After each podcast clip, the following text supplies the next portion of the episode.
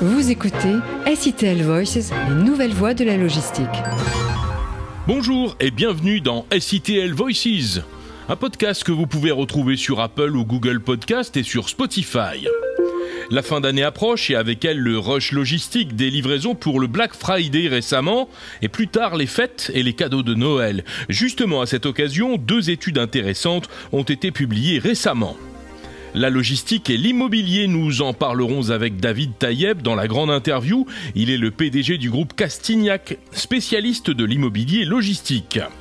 Les brefs de l'actualité, nouveaux marchés, nouvelles implantations, nouvelles technologies, nouvelles pratiques, ce qui nous a semblé saillant dans l'actualité du transport et de la logistique. Les infos du transport et de la logistique. Le Black Friday ou plus largement la fin d'année marque le début d'une période avec des pics de vente en magasin et en ligne qui surviennent juste avant et pendant les fêtes de fin d'année.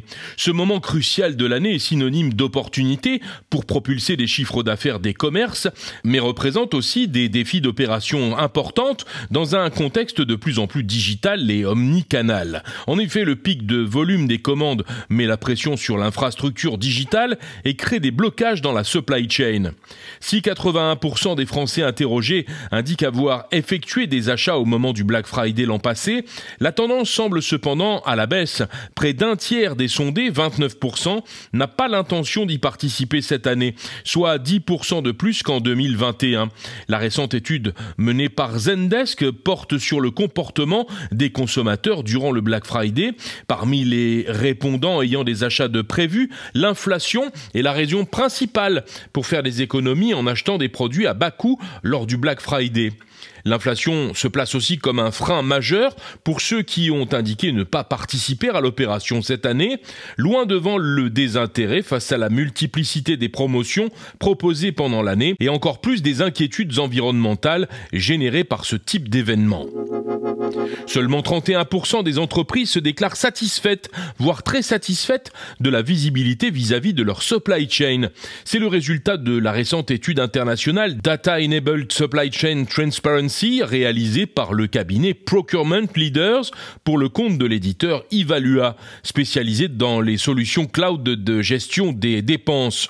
Parallèlement, 77% du panel de 87 directeurs des achats interrogés considèrent évidemment la transparence de la supply chain comme un aspect critique ou de première importance. Plus de la moitié des sondés, 59%, reconnaissent qu'ils ont une assez bonne visibilité sur au moins 80% de leurs fournisseurs de rang 1, mais seuls 7% répondent de la même manière en ce qui concerne les sous-traitants de rang supérieur.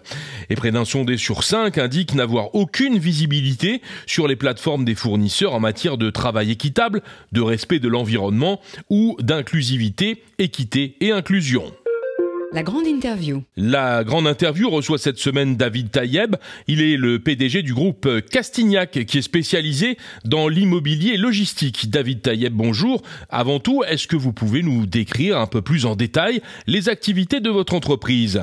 Alors, l'activité, c'est tout ce qui peut être développement et gestion d'actifs euh, logistiques, grande logistique et logistique du dernier kilomètre. Donc tout ce qui est en rapport à la logistique de la grande et la petite. Euh, proche des villes et loin des villes, et avec des concepts innovants qui sont du service dans la logistique, chose qui n'avait pas, on en a eu dans les logements, on en a eu dans les bureaux, mais on n'avait pas dans la logistique. Un, exemple qu'on peut vous donner sur le projet d'Ivalé, sur lequel nous avons un permis en cours de 550 000 m2 purgés, où nous construisons à peu près 100, 150 000 m2 par an. Nous avons adjoint, nous avons euh, mis en place la formation sur place avec l'AFTRAL, ADECO et tous les organismes pour l'emploi, pour trouver l'emploi aussi bien euh, euh, temporaire que de l'emploi en formation.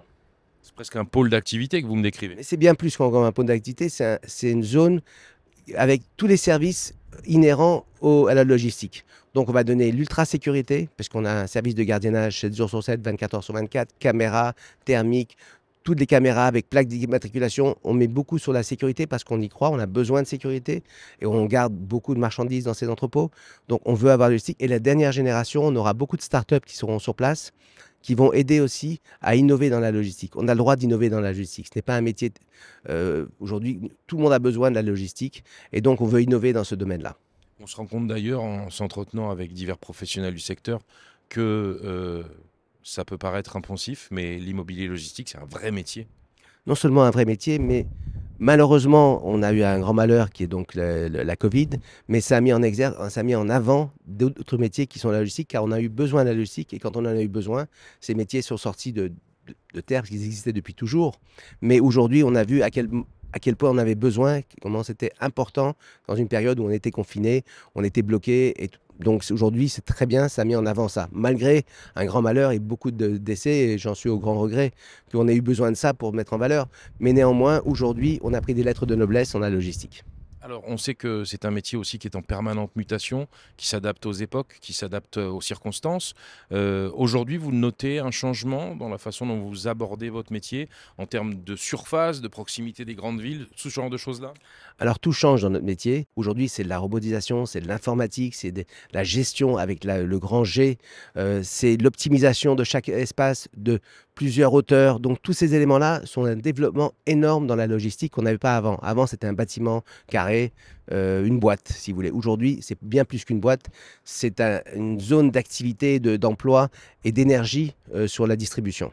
En termes de surface, vous notez des changements aussi? Oui, la surface, les surfaces sont bien plus XXL, si je peux me permettre, que avant pour des raisons simples. C'est que les entreprises euh, joignent leur entreprise du stock et la, logistique et aussi la partie vente Internet. Donc quand vous cumulez les deux, vous avez besoin de plus de surface. Parce qu'une surface pour la vente euh, Internet est à la pièce, donc ça demande beaucoup plus d'emplois, beaucoup plus d'énergie de, au mètre carré, et beaucoup plus d'emplois, c'est ça le plus important. Et une partie logistique qui garde les stocks pour l'entreprise, pour livrer dans les magasins, livrer dans leur, chez leurs clients quelque chose qui a priori a beaucoup changé aussi ces dernières années, c'est les préoccupations environnementales. Ça change également euh, vos points d'intérêt euh, quand vous euh, faites un programme? Aujourd'hui, l'environnemental est au cœur des entreprises, au cœur de nos vies et pour nos enfants. Donc la logistique fait partie de notre vie, donc elle doit s'adapter à l'environnement. Et donc pour moi, je suis très favorable à tout ce qui peut être environnemental et développement sur l'environnemental et tous les progrès qui sont là-dessus. On espère faire un partenariat aujourd'hui sur, euh, sur tous nos sites avec euh, quelque chose qu'on on innovera très bientôt, avec quelque chose d'ultra environnemental, car on y croit et on veut et on a besoin de l'environnement, on vit avec l'environnement et on doit tout faire pour ça. Une question un peu plus personnelle, qu'est-ce qui vous fait euh, vous lever du bon pied le matin? Si vous voulez, je suis motivé par ce que je fais, d'entreprendre. Je suis un entrepreneur né et j'ai choisi d'entreprendre dans le métier de la logistique. Donc, je suis et entrepreneur et logisticien. Quand je dis logisticien, plutôt investisseur dans la logistique. Et j'aime ce que je fais, j'aime les gens qui m'entourent, j'aime mes équipes. Et j'aime aussi mes clients parce que ce sont des clients qui, où j'apprends tous les jours avec eux. Et c'est dans chaque domaine. Quand vous avez des clients qui sont dans un mono euh, domaine, c'est compliqué parce que vous n'évoluez pas. Aujourd'hui, nos clients nous font évoluer parce que chaque demande précise d'un client nous, oblige à nous remettre en cause et trouver des solutions pour ce client. Et cette remise en cause et euh, ce moyen de trouver des solutions nous fait grandir, nous fait évoluer. Et j'aime ça. J'aime avancer dans la vie. Un métier qui est une passion également. Comment est-ce que vous la définiriez?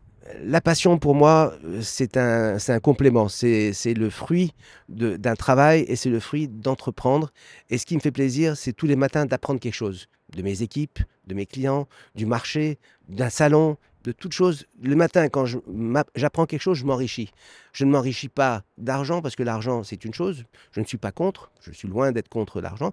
Mais m'enrichir personnellement et, euh, si vous voulez, dans mon métier, c'est un, vraiment une, la passion et, un plaisir. Et ça me donne la force de me lever tous les matins plus fort le, chaque, chaque jour, mieux que hier.